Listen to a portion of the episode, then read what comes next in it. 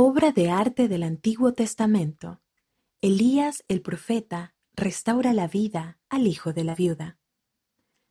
Elías el profeta clamó a Jehová y dijo, Oh Jehová Dios mío, te ruego que hagas volver el alma a este niño. Y Jehová oyó la voz de Elías, y el alma volvió al niño, y éste revivió. Y Elías tomó al niño, y lo bajó del aposento a la casa, y lo dio a su madre, y Elías le dijo, Mira, tu hijo vive. Primera de Reyes, capítulo 17, versículos 21 al 23.